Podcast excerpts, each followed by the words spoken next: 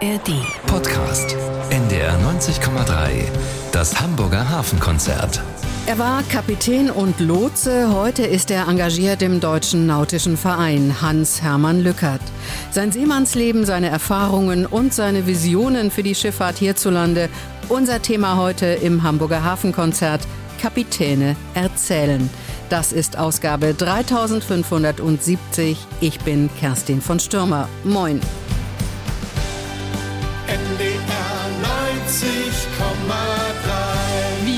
Sind Hamburg, Hamburg, Hamburg. Ich bin heute zu Gast in Altenholz um die Ecke von Kiel und sitze bei Kapitän Hans-Hermann Lückert. Schön, dass ich hier sein darf. Hallo, Hans-Hermann Lückert. Ja, ich freue mich auch sehr, Rede und Antwort zu stehen. Hans-Hermann Lückert hat ein spannendes berufliches Leben hinter sich. Hinter sich kann man eigentlich gar nicht sagen, weil er ist in gewisser Weise eigentlich noch mittendrin, aber auch das wird Thema sein in den kommenden zwei Stunden. Fangen wir mal an bei dem, was er einst gelernt hat und wo er herkommt. Herr Lückert, Sie sind Jahrgang 53, geboren irgendwo in Niedersachsen. In Meppen an der Ems sogar. Das war dem geschuldet, als dass es dort ein Kraftwerk gab und mein Vater Elektroingenieur war und genau dort nach den Wirren des Zweiten Weltkrieges Arbeit gefunden hat. Deswegen bin ich dann in Meppen geboren worden und auch eingeschult worden und dann von dort ging es dann ziemlich stracks direkt nach Mönckeberg. Das ist interessant, nach Mönckeberg. Äh, Abitur gemacht, haben Sie wo? In Wellingdorf, Kiel, Wellingdorf. Also dann schon hier in der Ecke. Wie kam es Ja, ja. denn, dass Sie äh, Ja, von mein, Meppen... mein Vater ging ja, nachdem er nach dem Kriege da diese, diese Kraftwerksunion mit aufgebaut hat im Emsland, ging er Ende der 50er Jahre wieder zur neu gegründeten Bundesmarine. Und seine erste Station war dann das Arsenal als Marineoffizier wieder.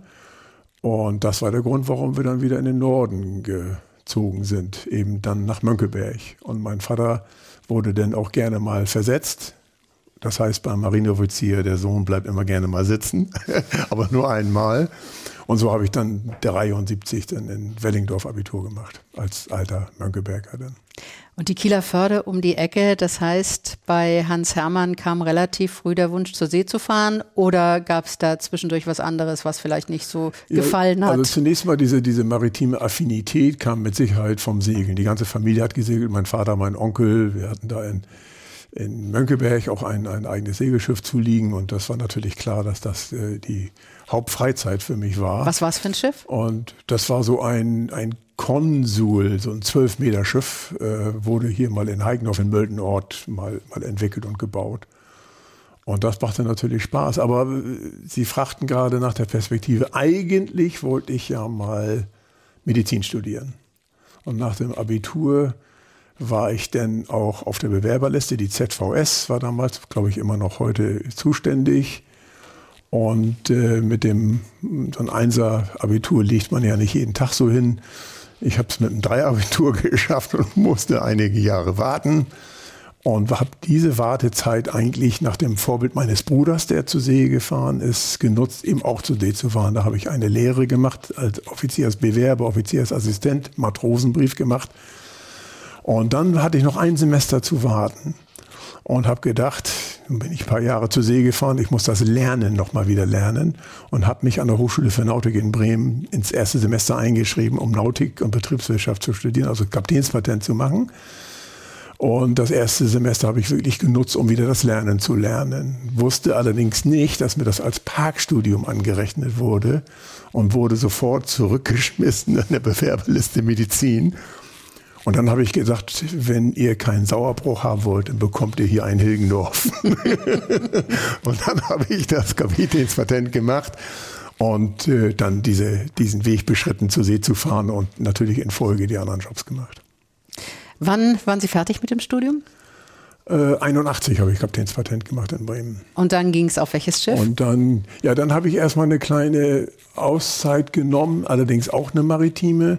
Dann habe ich für zwei Jahre so eine Charterjacht, auf der ich mein Hochschulstudium auch finanziert habe, also vorher während der Semesterferien gearbeitet habe, so eine 25 Meter Yacht, habe ich äh, Charter gemacht hier in der Ostsee im Sommer und im Winter Karibik. Da sind wir im Herbst rüber gesegelt und dann da Charter gemacht im Winter und im Frühjahr wieder zurückgesegelt. Das habe ich zwei Jahre gemacht Und dann habe ich mir gedacht, jetzt muss ich auch langsam mal Rentenwerte erarbeiten und bin dann eigentlich als nautischer Offizier 83 angefangen, zur See zu fahren.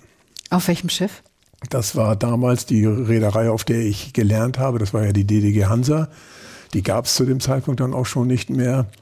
Und dann bin ich bei Bauern Hauschild und bei Peter Döhle gefahren. Erst bei Bauern Hauschild auf einem Kymo Buxtehude als Alleinsteuermann. Äh, dann auf der mediterranen Eagle als zweiter Offizier, als Erstoffizier und nachher auch als Kapitän. Auf anderen Schiffen der Reederei eben auch. Bis äh, ja, Peter Döhle mal eine Ablösereise gemacht.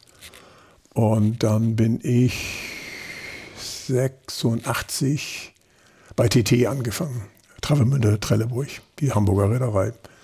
Und dort als, als Wachoffizier, als leitender Erster und zum Schluss auch als Kapitän bis 92. Und ab dann bin ich Lotse geworden. Das war so in kurzen Worten meine maritime Karriere. Naja, die ging als Lotse ja noch weiter. Und darüber reden wir auf, gleich. Auf fahrenden Schiffen bis, äh, bis 92 gefahren.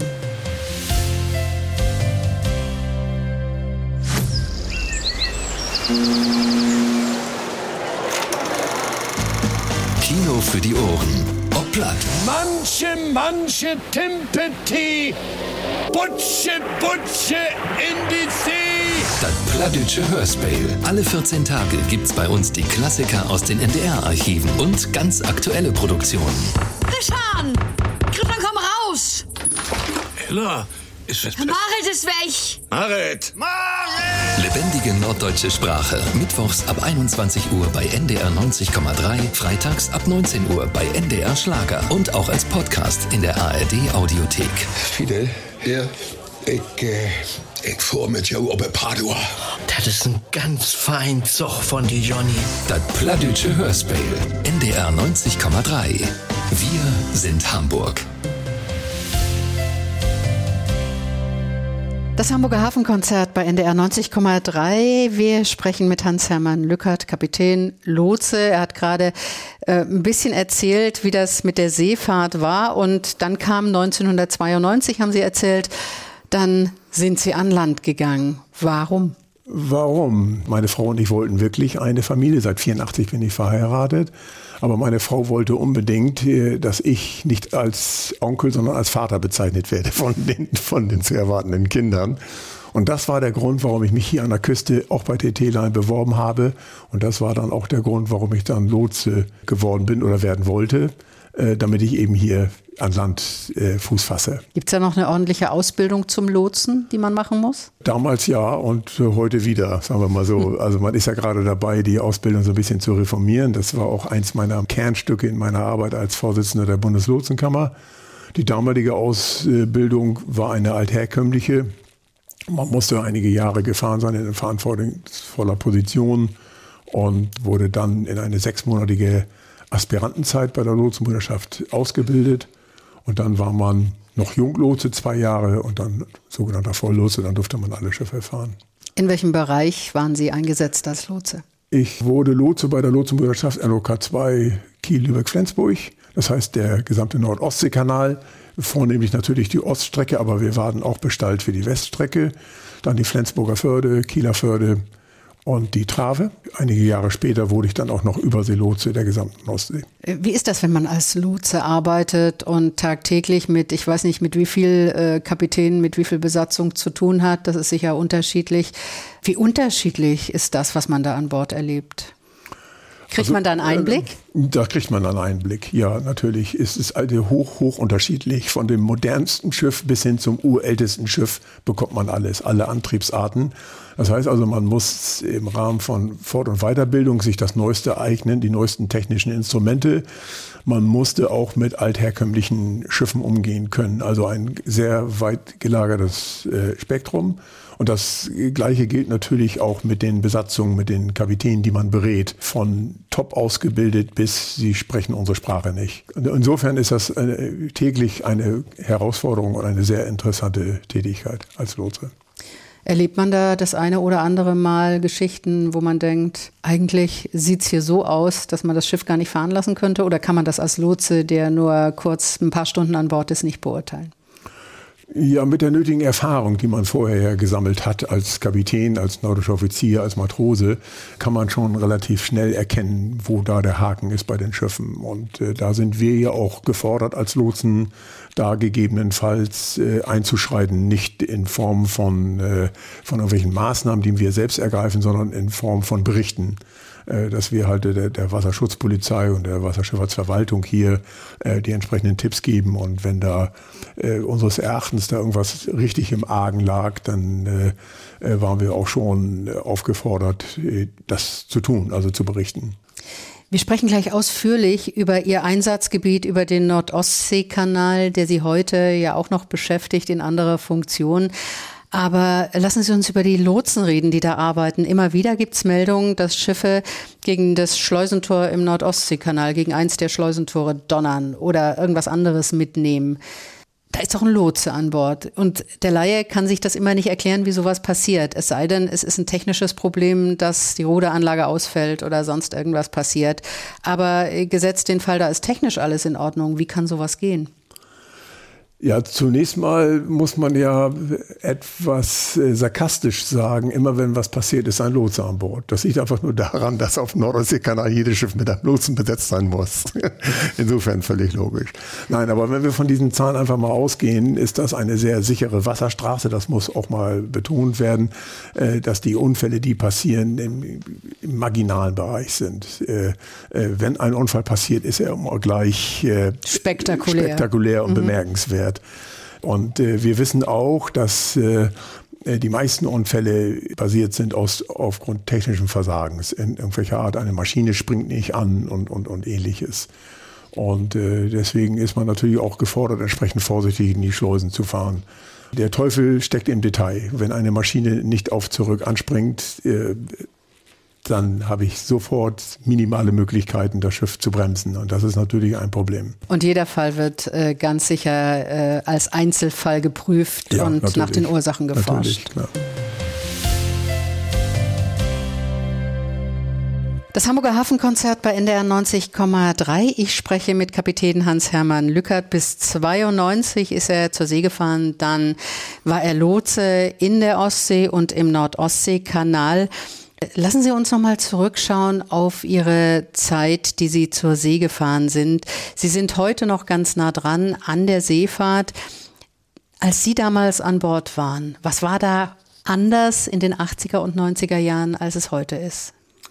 Ja, ich kann das insoweit nicht beurteilen, weil ich heute nicht mehr fahre. Aber es war ein Stück Abenteuer. Wir hatten auch wesentlich längere Liegezeiten mit Stückgutfrachtern, auf denen ich seinerzeit gefahren bin, als heutzutage die Containerschiffe. Und äh, man hatte auf fast allen Schiffen, die von Deutschland aus losfuhren, deutsche Flagge hatten oder unter deutschem Management äh, liefen, äh, hatte man die Möglichkeit, auch auf Deutsch sich an Bord zu verständigen. Und äh, die Ausflagwellen kamen, es die Besatzungsreduzierungen kamen und der primäre Markt, der Personalmarkt derer, die zu See fahren, äh, internationalisierte sich. Das heißt, die Räder haben auch aus Notwendigkeiten, sie bekamen halt nicht äh, genug Personal hier in Deutschland selbst, aber es hat eben auch noch ein paar andere Gründe gehabt. Äh, griffen sie zurück auf Ausländer, auf äh, Philippinen, auf nach der Wende dann auch auf Ukraine, auf Polen und so weiter und so fort. Und sehr viele Türken waren auf den deutschen Schiffen unterwegs. Und insofern änderte sich das sukzessive. Zum Ende meiner aktiven Zeit war Kapitän, erster Offizier, Chief, die drei Positionen, die noch mit Deutschen besetzt worden sind. Das ist heute auch schon anders. Es waren äh, Schiffe unter deutscher Flagge als auch unter deutschem Management mit komplett äh, europäischen oder außereuropäischen Besatzungen. Gab's das hat sich einfach geändert und dadurch natürlich auch die Situation an Bord. Gab es zu Ihrer Zeit noch Zeit in den Häfen? Haben Sie was von der Welt gesehen?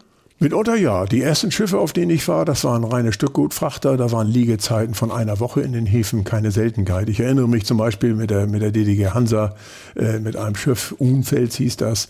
Äh, da lagen wir zweieinhalb Wochen in Colombo auf Ceylon. Und äh, hatten wir natürlich dann auch ausgiebig Gelegenheit, äh, Land und Leute kennenzulernen. Äh, nachher als äh, mit dem Kapitänspatent bin ich gefahren auf einem Containerschiff bei Bauern Hauschild. Da hatten wir Liegezeiten von Singapur von gerade mal sechs Stunden. Und wenn drei Stunden nicht gearbeitet wurde, musste man den Liegeplatz verlassen. Also sehr taffe Regeln.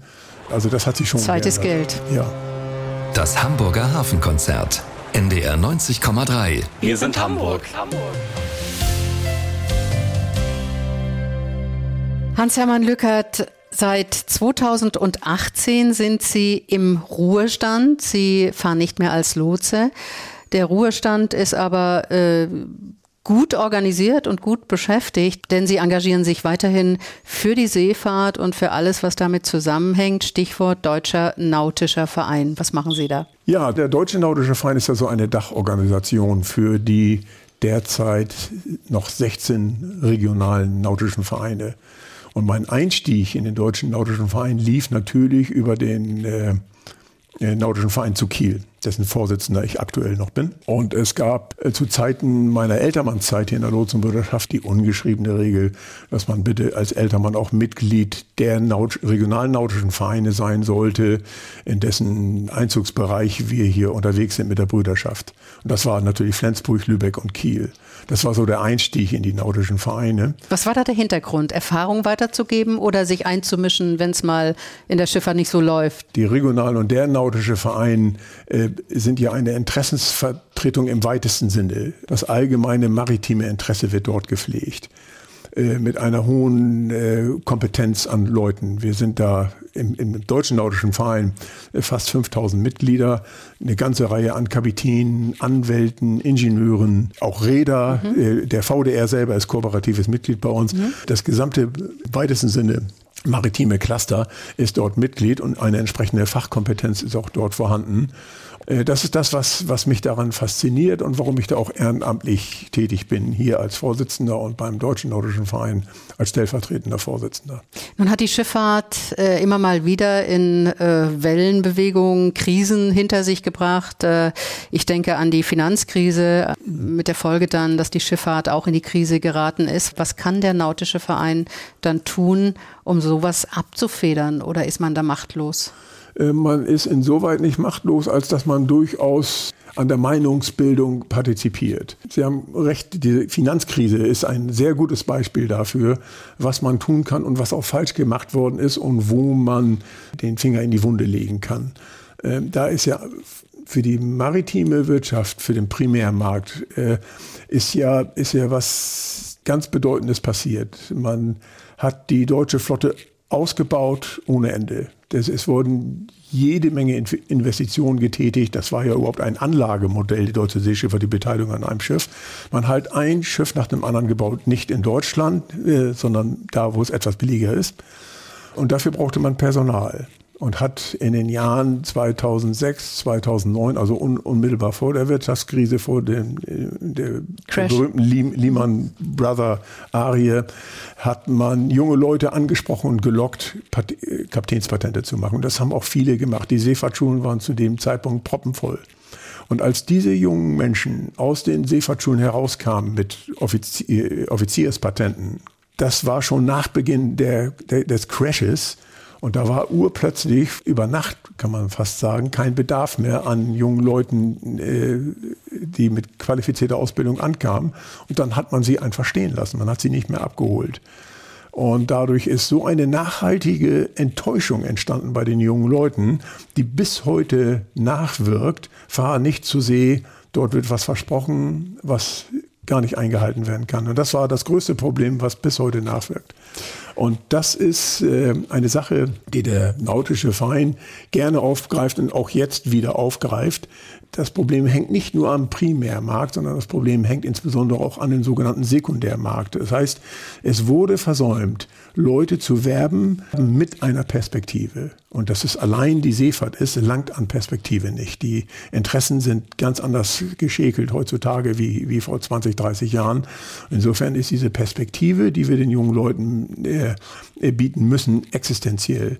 Und das ist genau der Ansatz, warum der Deutsche Nordische Verein sich so sehr Sorgen macht um den Erhalt des maritimen Know-hows. Wenn ich vom Sekundärmarkt rede, dann rede ich eben natürlich auch, oder wir vom Deutschen Nordischen Verein reden davon, Das ist in den Regierungen, in der Landesregierung der Küstenländer, in der Bundesregierung, in der Wasserschifffahrtsverwaltung, in den Behörden, sprich Zoll, Bundesgrenzschutz, also Bundespolizei und äh, Wasserschutzpolizei, die Seehafenbetriebe, alle, die im weitesten Sinne was mit, äh, mit der maritimen Welt zu tun haben, brauchen Fachkräfte aus diesem Bereich.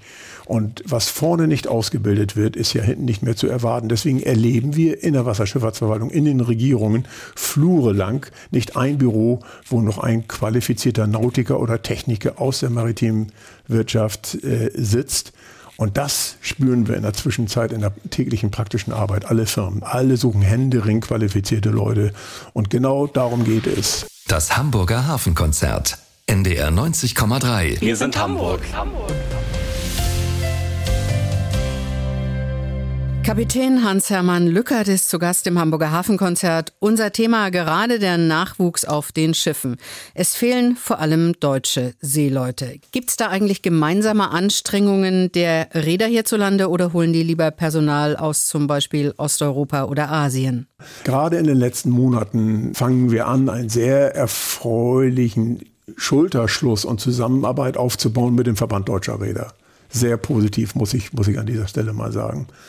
Aber man muss hier grundsätzlich unterscheiden zwischen dem Primärmarkt und dem Sekundärmarkt. Der Primärmarkt, äh, die Kapazitäten, die der, die der, der Räder benötigt, um ein Schiff international fahren zu lassen, die bekommt er derzeit hier in Deutschland nicht. Und er muss ja seine Schiffe weiter betreiben. Insofern auch da vollstes Verständnis, äh, dass er sich bedient am internationalen Markt. Das ist gar keine Frage. Da haben wir nur den Augenmerk, es möge an der Stelle bitte auch ein bisschen menschlich zu gehen da durchaus mit der ITF zusammenzuarbeiten. Das halten wir schon für, für wichtig, weil wir eben auch verlässliche Partner sein wollen. Äh, und kommen wir mal zu dem Sekundärmarkt. Das sind eben Leute, die später hier in Deutschland andere Karrieren, weiterführende Karrieren machen. Äh, wo es ja auch fehlt. Ja, genau, ja. wo es fehlt. Und das sind auch durchaus Leute, die, die, die können denn auf den, auf den Schiffen fahren, als Wachoffizier, als Kapitäne, aber perspektivisch auch als, das, das große Schlagwort heißt an der Stelle natürlich Work-Life-Balance. Äh, die haben, die jungen Leute heutzutage haben etwas andere Interessen, wie ich vielleicht damals vor, vor, vor 50 Jahren als Abenteurer zur See zu fahren. Denen müssen wir Perspektiven bieten. Deswegen ist es mit dem Bewerben nicht einfach getan, sondern wir müssen all die mit ins Boot holen, äh, die von diesem äh, maritimen Fachwissen, ob als Ingenieur, als Elektriker, als Nautiker, irgendwann mal profitieren. Und mit all denen müssen wir hier zusammenwirken und Perspektiven erarbeiten. Äh, derzeit muss man einfach so sagen, wenn man sich entscheidet, zur See zu fahren, dann sagt einem niemand heutzutage, was, was kann ich damit werden? Alle Wege, die, die in den Sekundärmarkt reinfließen, ob das die Lotsen sind, ob das ich habe ja die ganzen Berufszweige schon mal erwähnt, die sind vom Beginn der seemännischen Ausbildung unkalkulierbar. Keiner kann sagen, was er wird. Aber wir müssen dahin kommen, dass wenn er zum Beispiel Fachbereichsleiter beim Ministerium für Verkehr in Bonn werden will, im Schwerpunkt Maritim, dann muss ihm vorgegeben werden können, du musst das machen, das machen, das machen und das machen und dann kannst du das werden. Äh, das halte ich für erforderlich. Das heißt, äh, nicht einfach nur bewerben an Anfang kommt, die Seefahrt ist interessant, ihr könnt viel werden. Die Perspektiven das, sind das, nötig. Das, und die Perspektiven müssen mhm. auch etwas detaillierter beschrieben werden. Dann, dann locke ich die Leute auch in diese interessante Ausbildung. Mhm. Und ein anderes Problem ist äh, dabei, die Ausbildungsstätten sind natürlich äh, sehr regional nur aufgehängt. Äh, das liegt natürlich an unserem föderalen Staat den ich ja sehr befürworte. Aber an dieser Stelle ist das äh, ein bisschen, äh, bisschen schwierig, weil sich die einzelnen Hochschulen, die da ausbilden, gegenseitig Konkurrenz machen. Es sind ja aber nicht mehr so viele. Es sind, naja, was, was haben wir da? Wir haben, wir haben Leer, wir haben Elsfleth, wir haben Flensburg, wir haben Warnemünde und wir haben Bremen. Das sind, das sind, das sind fünf Hochschulen, die um ganz wenig Bewerber äh, sich rangeln. Und äh, da scheint mir, da scheint mir auch Handlungsbedarf zu sein, äh, das Ganze mal irgendwie etwas mehr zusammenzuführen, allein wenn man sich schon mal darüber unterhält, äh, dass man besondere Schwerpunkte mhm. Äh, äh, verteilt und dem anderen den Schwerpunkt überlässt und dem anderen den. Aber all die müssen mit ins Boot. Und das sind die äh, studierten äh, Berufe, die Karrieren auf See. Wer geht denn die gewerblichen äh, Ausbildungen an? Gibt es da jemanden, der in die Schulen geht und sagt, wenn du Schiffselektriker äh, werden willst, äh, mhm. hast du hinterher, wenn du nicht mehr fahren willst, ganz sicher einen sicheren Job an Land, aber du mhm. hast die Chance auf See zu, ja, ja, also das ist, zur See zu fahren. Das ist dasselbe Problem. Äh, gerade wenn ich an die ganzen Seehafenbetriebe denke, die, die brauchen ja äh, nicht vorzugsweise hochstudierte Leute, die sich durch die Hochschulen gearbeitet haben, sondern die brauchen auch äh, Handwerker, die ihr Handwerk verstehen, die aber die einem mit einem Schiffsmechanikerbrief ankommen, die wissen, wie Schiff geschrieben wird und da fort- und weitergebildet werden in den Landbetrieben. Denn die, die die Ladung löschen, müssen, müssen sich auf beiden Seiten Seiten auskennen, auf dem Schiff wie auch an Land. Also auch äh, die, die äh, zum Beispiel mit einem Hauptschul- oder Realabschluss ankommen und tatsächlich einen handwerklichen Beruf, den Schiffsmedikanten lernen, die haben Zukunftsperspektiven auch an Landbetrieb. Das gilt für die gleichermaßen für die, die ein Kapitänspatent oder ein Ingenieurspatent gemacht haben. Wir reden an der Stelle äh, von allen und, äh, und alle sind auch nötig und alle sind wichtig und, und allen muss da eine Perspektive gegeben werden. Und die Perspektiven sind da. Wir brauchen sie eigentlich nur noch benennen. Hans-Hermann Lückert, äh, wir sprechen über die Arbeit des Deutschen Nautischen Vereins, dessen Vizevorsitzender Sie sind, Vorsitzender hier in Kiel im Nautischen Verein. Wir haben vorhin über die Krise 2009, auch die Schifffahrtskrise äh, gesprochen. Die letzte Krise für die Schifffahrt, die ist noch gar nicht so lange her. Die letzten drei Jahre waren eine harte Zeit für die mhm. Seefahrt, mhm. vor allen Dingen für die Leute, die an Bord gearbeitet haben und die monatelang auf den Schiffen festsaßen wegen der Pandemie und nicht nach Hause konnten. Inwieweit konnte der nautische Verein da unterstützen und den Betroffenen helfen? Naja, wir haben von, von den, insbesondere den regionalen nautischen Vereinen, aber auch dem deutschen nautischen Verein natürlich im Schulterschluss mit dem Verband Deutscher Räder, aber ganz besonders eben im Schulterschluss mit den Seemannsmissionen, mit der deutschen Seemannsmission gearbeitet. Und wir waren auch Teil der ganzen Aktion, Impfungen zum Beispiel anzubieten. Auf ein Thema möchte ich nochmal ganz äh, besonders äh, äh, zurückkommen. Sie erwähnten gerade, dass, dass äh, viele Seeleute äh, dort nicht abgelöst werden konnten da tut's mir einfach leid. Das, das, da habe ich bis heute kein Verständnis mehr dafür, äh, dass so etwas passiert ist. Man hätte nach meinem Dafürhalten und auch nach den Expertisen von, von Ärzten durchaus ablösen können. Äh, da hat man, ich muss es einfach so ehrlich sagen, man hat das schwächste Glied an der Stelle einfach hängen lassen. Das ist so meine Meinung. Und die Seemannsmissionen haben sich bemüht, die Leute an Bord zu versorgen mit Telefonkarten, mit Präsenten und, und, und. Äh, aber das ist ja nur, das ist ja nur ein Tropfen auf dem heißen Stein. Äh, die, es ist äh, für mich nach wie vor äh, nicht vorstellbar, dass sowas möglich gewesen ist, dass einige Leute, und wir haben einige Leute gesprochen, die anderthalb Jahre auf ihrem Dampfer hingen. Äh, also äh, dafür habe ich nach wie vor überhaupt kein Verständnis. Und da, da hat man einfach in aller Eintracht aller Räder zusammen mit, mit Ausnahme. Es gab da auch gute, die haben sich darum gekümmert, aber man hat das schwächste Glied an der Stelle einfach hängen lassen. Und das darf so nicht nochmal passieren. Das sind auch Dinge, die sich rumsprechen und auch Dinge, die den jungen Leuten sagen, zur See niemals. Finger weg. Ja, mhm. das, das darf nicht nochmal passieren, sowas. Das Hamburger Hafenkonzert. NDR 90,3. Wir sind Hamburg. Hamburg. Hans-Hermann Lückert, die Seefahrt im Allgemeinen äh, ist ein wichtiger Wirtschaftszweig für den deutschen Norden. Schauen wir uns die Häfen hierzulande an. Wir haben gerade die Zahlen aus Hamburg gehört aktuell. Hamburg hat einen Einbruch im Containerumschlag. Nicht zuletzt äh, in der Corona-Zeit. Die Corona-Zeit war eine harte Zeit auch für die Häfen. Wenn man die norddeutschen Häfen anschaut, wir haben einen Tiefwasserhafen in Wilhelmshaven, wir haben Bremerhaven, wir haben Hamburg, wir haben Kiel als Hafen. Muss man da nicht gesamt Deutsch über die gesamte Bundesrepublik hinweg mal sich zusammentun und ein wirkliches Gesamt Hafenkonzept erarbeiten, das den Namen auch verdient hat. Das sehe ich als sehr, sehr wichtig an. Ein nationales Hafenkonzept ist nach meinem Dafürhalten zwingend erforderlich. Ich sehe das dort ähnlich wie, äh, was ich gerade gesagt habe, zu den Ausbildungsstätten der, äh, der, der Nautik, äh, dass die, da gibt es einen Kuchen, der zu verteilen ist und die kämpfen, statt sich zu einigen. So sehe ich das mit den Häfen auch. Zunächst mal muss man einfach mal sagen, die Zahl bleibt ja relativ konstant, dass circa 70 Prozent des bundesdeutschen Außenhandels über die durch die Seeschifffahrt, durch die maritime Wirtschaft abgearbeitet wird. Äh, das ist ein, ein ganz deutliches Zeichen dafür, wie wichtig der ganze maritime Handel ist. Und ähm, äh, Sie haben völlig recht, dass es da ein Problem gibt. Äh, wenn ich mir mal so anschaue, mit welchen Schwerpunkten hier gearbeitet wird, so ist es nach meinem Dafürhalten etwas problematisch, wenn jeder Hafen alles anbietet. Und äh, wir haben in einigen Häfen einen natürlichen Tiefwasserhafen, zum Beispiel Wilhelmshaven. Und wir haben wie in Hamburg da eine, äh, eine lange Elbe vorweglaufen, die laufen. Die man auch noch ausbaggern muss. Die laufen bebaggert mhm. werden muss. Nicht immer aus, aber immer gebaggert werden muss. Äh, wir sehen jetzt hier auch schon die Folgen der Fahrerinnenanpassung, die Verschlammung äh, der äh, einzelner äh, Seitenhäfen. Und da müssen wir uns einfach mal vernünftig die Karten legen lassen und auch bei den Häfen im Rahmen eines Konzeptes äh, Schwerpunkte zu entwickeln. Wo sind die Häfen gut und wo ist es besser, wenn das woanders passiert? Das halte ich, äh, halte ich für äh, zwingend erforderlich. Einzelne große Reedereien machen das ja schon. Die weichen schon aus. Auch wenn das für Hamburg zum Beispiel sehr kritisch ist, dass mhm. äh, eine Firma wie Merckx da mehr nach Wilhelmshaven tendiert oder umgekehrt rauf und runter.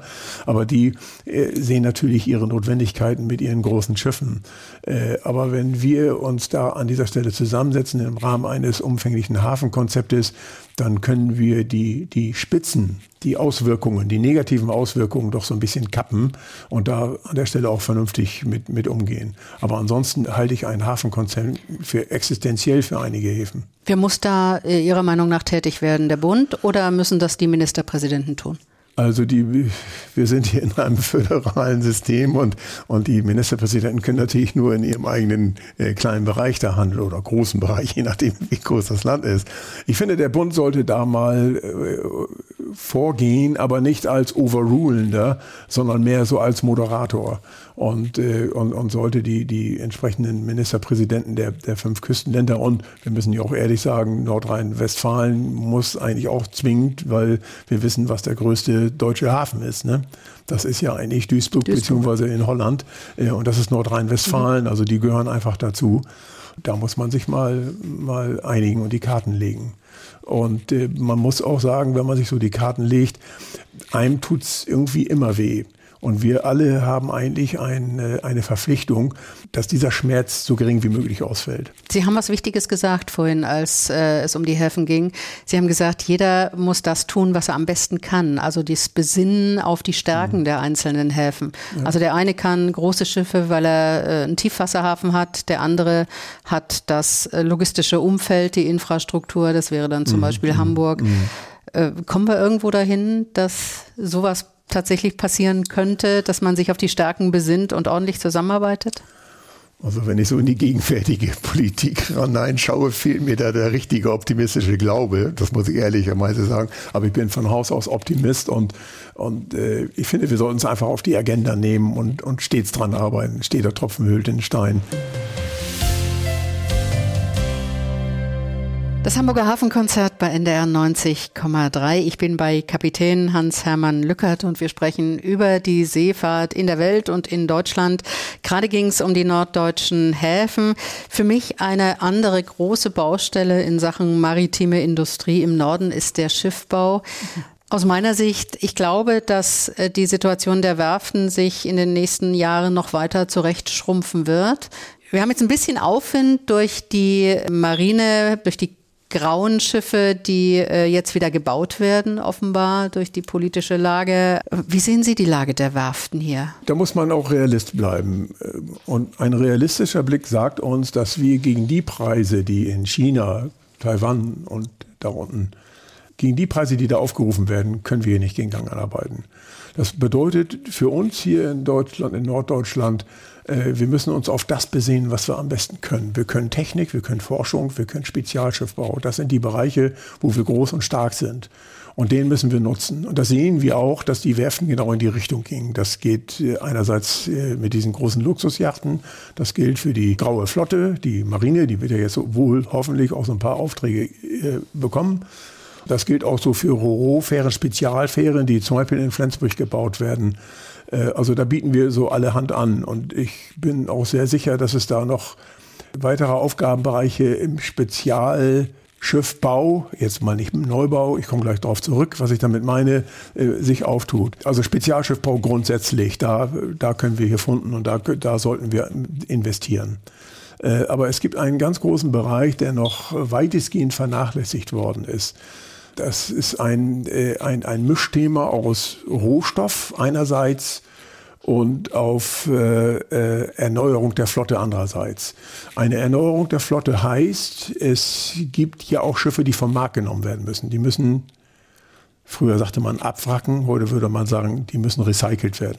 Und dieser Markt wird sehr groß herauskommen, da bin ich sicher, wenn ich mir das Alter der weltweiten Flotte mal anschaue äh, wird es so langsam losgehen, dass mehr und mehr Schiffe recycelt werden. Ein riesiger Markt. Der das wird, passiert ja vor allen wird, Dingen im Moment in Asien. Der wird, der wird, äh, der wird in, das passiert in, in, in Europa, in der Türkei, das mhm. in, in Pakistan, in Indien, in Bangladesch äh, teilweise unter grauenhaften Bedingungen, ökologisch wie ökonomisch, also auch mit Kinderarbeit und ähnlichem, was da alles so läuft.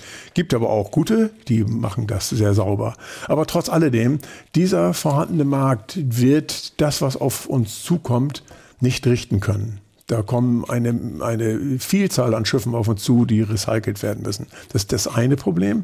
Das andere Problem ist, äh, dass äh, diese Stahle, die dort äh, brach liegen, die recycelt werden müssen, händeringend gebraucht werden in Zukunft für die entsprechenden Industrien, entsprechende Schiffe zu bauen oder hochqualifizierten Stahl zu verwenden. Und das ist, äh, das ist ein Markt, der nach meinem Dafürhalten an uns nicht vorbeigehen darf. Das heißt, wir müssen uns wahrscheinlich in Zukunft äh, dreimal überlegen, ob wir die äh, Stahlplatten für ein Apfel und ein Ei nach Asien verkaufen, ja, an der Abfallgewerft genau. oder selber wieder nutzen. Selber, selber wieder nutzen mit hoch hochtechnischen äh, Anlagen. Äh, da darf ich erinnern, es gibt hier in Deutschland eine Firma, ein Start-up, die sind gerade dabei, sich zu etablieren. Da geht es exakt um Schiffsrecycling. Wir hatten jetzt gerade vor wenigen Tagen eine, eine Podiumsdiskussion in der Industrie- und Handelskammer, der Nautische Verein zu Kiel, der Deutsche Nautische Verein und die Industrie- und Handelskammer, eine Firma, die sich genau in diesem Bereich aufbaut. Also umweltfreundliches, nachhaltiges Recycling. Äh, und das, was sie dort bekommen, in den Markt wieder rein zu transportieren. Die suchen gerade händeringend im norddeutschen Bereich äh, Gelände, wo sie tätig werden können. Im Augenblick, dieses Pilotprojekt läuft im Augenblick bei ähm, äh, Navy Yards in Kiel. Dort haben sie ein Schiff in einem Dock liegen, wo sie vorführen, wie das Ganze funktioniert.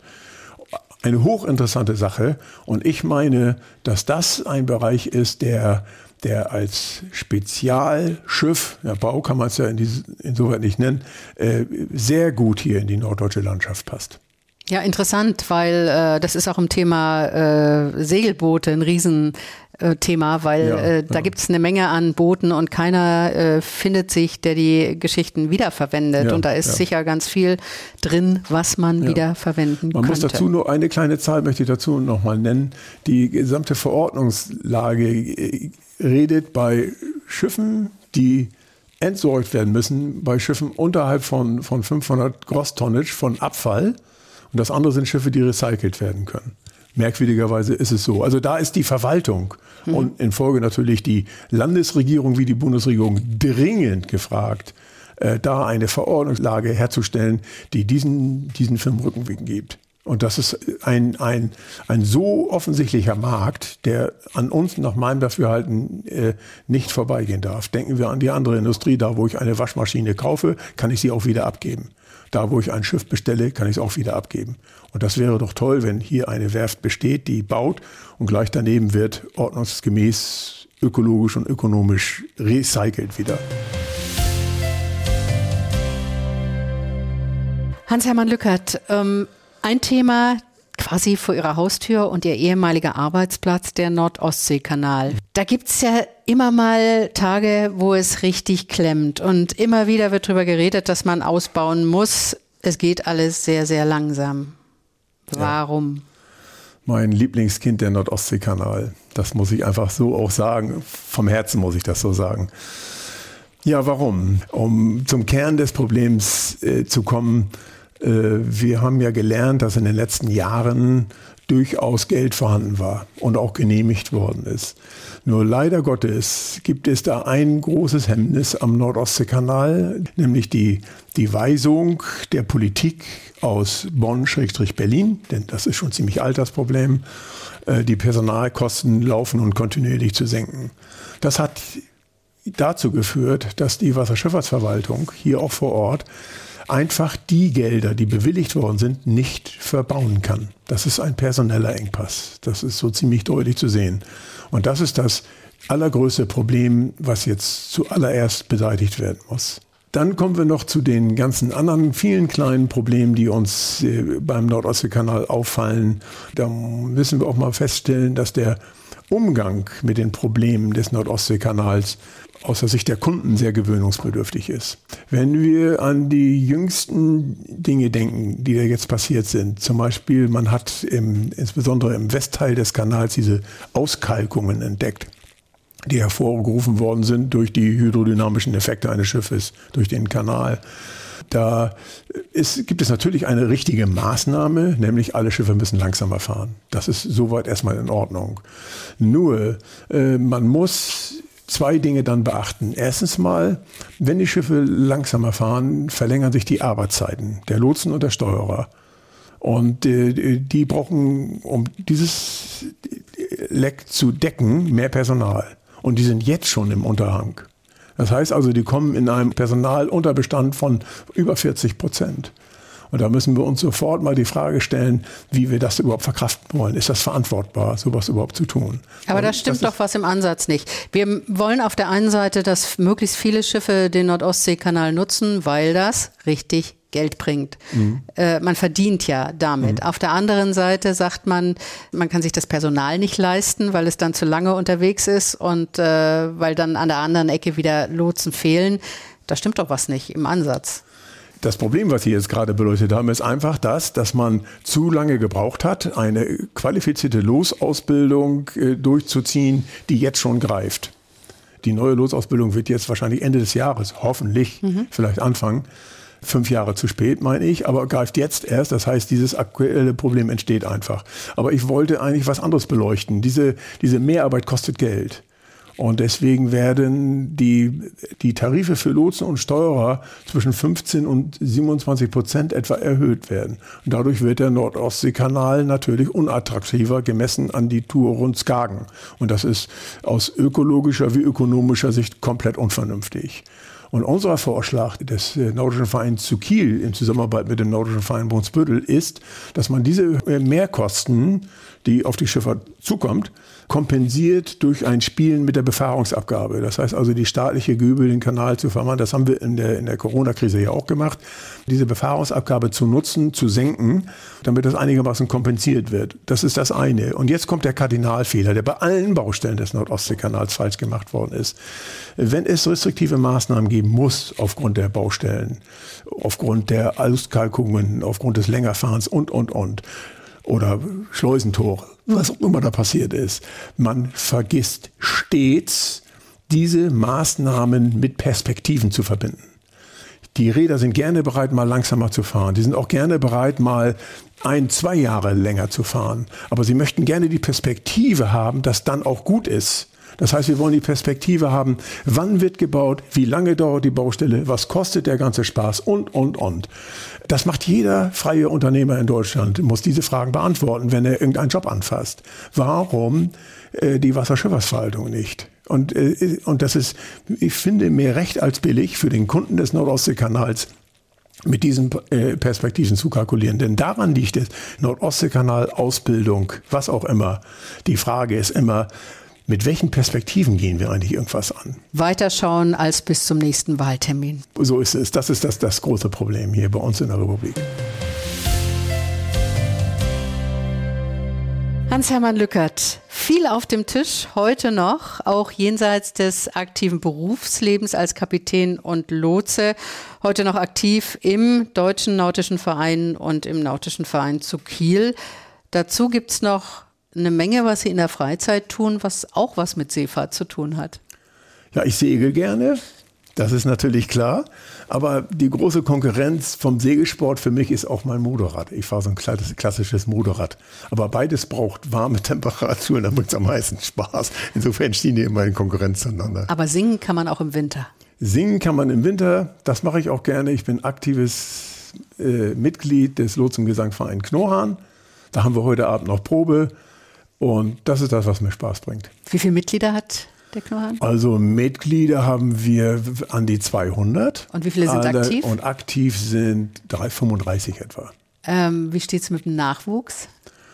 Ja, der steht und fällt mit dem Nachwuchs der Lotsen. Und ähm, äh, das ist das eine. Und das andere ist, es ist leider Gottes so ein bisschen die Tendenz auch, diese traditionspflegenden Vereine äh, haben auch ihre Probleme, diese Traditionspflege rüber transportieren zu jüngeren Menschen. Das ist natürlich unser Problem, aber nicht nur unseres. Das Problem haben wir in den nautischen Vereinen übrigens auch. Und wann kann man äh, Sie und Ihre Mitsänger wieder mal auf der Bühne sehen?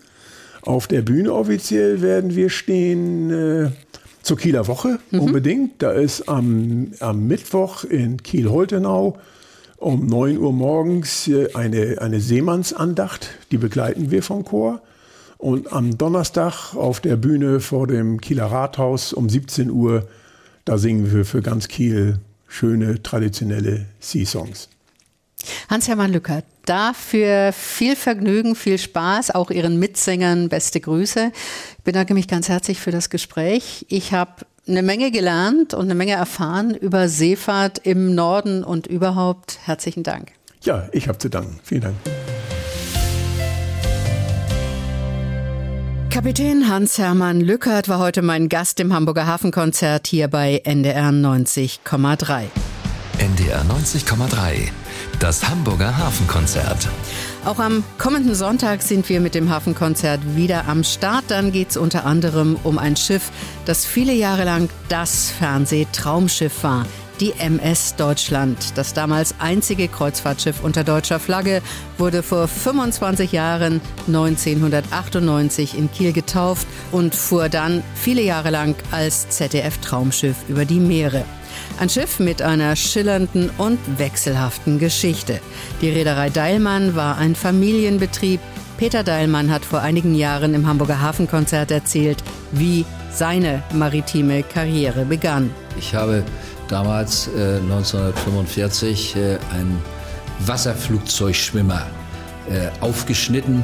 Äh, ich habe zwei Kameraden gehabt und dann haben wir uns da ein Mast draufgestellt und äh, sind wir dann mit der Dreieckszeltbahn, die die Soldaten früher trugen, wenn es regnete, äh, den haben wir, die haben wir uns als Segel genommen und trotz aller Schwierigkeiten habe ich eine schöne Jugend gehabt. Die war immer mit dem Wasser verbunden und nachdem wir die, die Hafenerlebnisse dort äh, gemacht hatten, dann sind wir auf die See hinausgefahren bis nach Fehmarn und waren unheimlich stolz, wenn wir denn da angekommen sind. Peter Dahlmann, die MS Deutschland war sein wohl größter geschäftlicher Erfolg.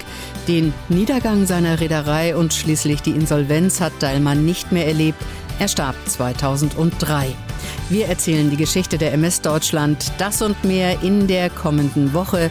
Wie immer zu hören, Sonntagmorgen ab 6 und noch einmal ab 19 Uhr. Und natürlich in unserem Hafenkonzert-Podcast, den Sie übrigens auch abonnieren können. Mehr Infos dazu auf ndr.de-903 und in unserer NDR Hamburg-App. Klicken Sie doch einfach mal rein. NDR 90,3 Wir sind Hamburg, Hamburg, Hamburg. Das war's für heute. Ihnen allen einen guten Start in die neue Woche. Tschüss, das sagt Kerstin von Stürmer. Das Hamburger Hafenkonzert. Am Sonntag immer morgens um 6 und abends um 19 Uhr. Bei NDR 90,3. Wir sind Hamburg. ARD